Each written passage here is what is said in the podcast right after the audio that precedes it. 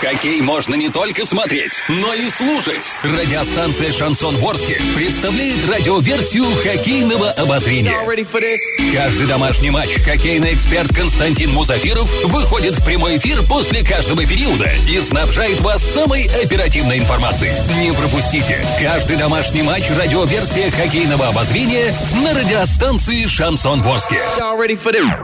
Для слушателей старше 12 лет. И от выпуска новостей к новостям спортивным. Итак, дорогие друзья, мы э, с очередным прямым включением из Дворца спорта юбилейный города Орска с моим коллегой Константином Мусафировым готовы рассказать о том, что же там творилось э, в прошедшие 20 минут.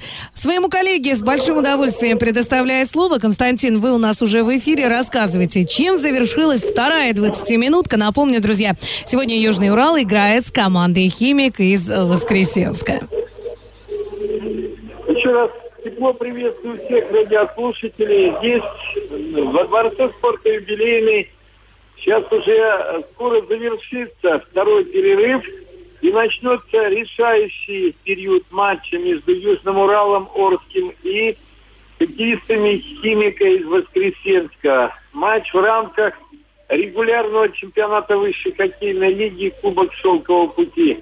Так вот, после первого периода, напомню, счет был 1-0 в пользу гостей подмосковных хоккеистов, которые на пятой минуте открыли счет после броска Антона Злобина.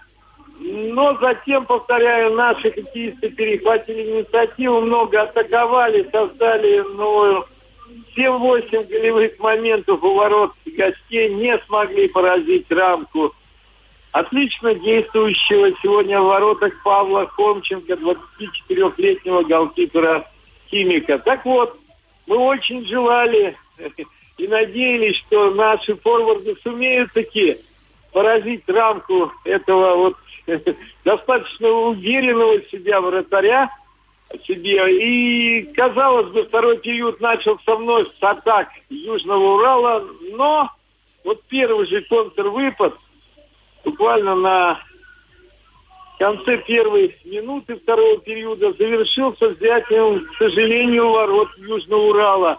От синей линии бросил и довольно-таки не сильно защитник Олег Губин. А вот у ворот наши защитники, как говорится, прошляпили игрока нападения гостей. Нападающий я, Коренев, сумел переправить просто этот бросок в ближний угол. И, естественно, как и в первом случае, во втором вот эти рикошеты, переправление шайбы, э, ну, не смог, конечно, среагировать Денис Синягин, в целом неплохо защищающий и сегодня рамку ворот Южного Урала. Но вот так счет стал неожиданно 2-0 в начале второго периода. Ну а затем а затем игра протекала все-таки с большим достаточно преимуществом хозяев льда. Арчане много атаковали, стремились часто бросать поворотом, не всегда, правда, точно, но запомнились два выхода один на один. Вот, кстати, в первом периоде защитник Владимира Репин выходил один на один и не смог поразить ворота гостей. Во втором уже периоде нападающие Южного Урала дважды оказывались перед голкипером гостей выходили именно с ним один на один Игорь Черкасов, а затем Егор Чугуев и проигрывали эти единоборства Павлу Хомченко. Вот так вот получается, что вратарь, как говорится, тащит команду, а команда, в свою очередь, стремится как помогать своему голкиперу в обороне, так и остро контратаковать. Но все-таки хочется надеяться, что вот после того, как шайба хотя бы раз побывает в сетке ворот химика, голкипер все-таки дрогнет. Ну а пока арчане, говорю, не единожды были все-таки близки к успеху во втором периоде, но вот шайба не пересекала ленточку ворот. Э, вспоминается отличные броски Глеба Пиунова, Олега Марзоева и Дмитрия Марченкова. Это кроме того, что я называл выходы один на один. Но вот пока, к сожалению, счет на табло не в пользу хозяев. 2-0 ведет Химик. Буквально через 7 секунд начнется третий период, решающий период матча Южный Урал-Химик.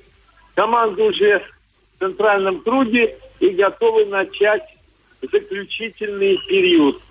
Пожелаем все-таки наши хоккеисты там удачи. Фортуна должна улыбнуться игрокам, которые пытаются вот в этом матче играть в атакующий хоккей. Ну а пока мы с вами уходим на такой вот получасовой примерный перерыв. И до встречи снова в эфире. Спасибо большое. Константин Мусафиров, хоккейный эксперт, как раз-таки был здесь на волне душевной радиостанции «Шансон Ворске». Обязательно вернемся. Ну что, ребятам, действительно, я присоединяюсь к своему коллеге. Хотелось бы пожелать удачи. Уже очень сильно хочется увидеть вот эту настоящую орскую игру. Посмотрим, что будет по истечении этих 20 минут. Так что, друзья мои, оставайтесь именно здесь, на волне любимого радио. Радио «Шансон». СМИ зарегистрировано Роскомнадзором. Свидетельство о регистрации Л номер ФС 7768 373 от 30 декабря 2016 года. Для лиц старше 12 лет.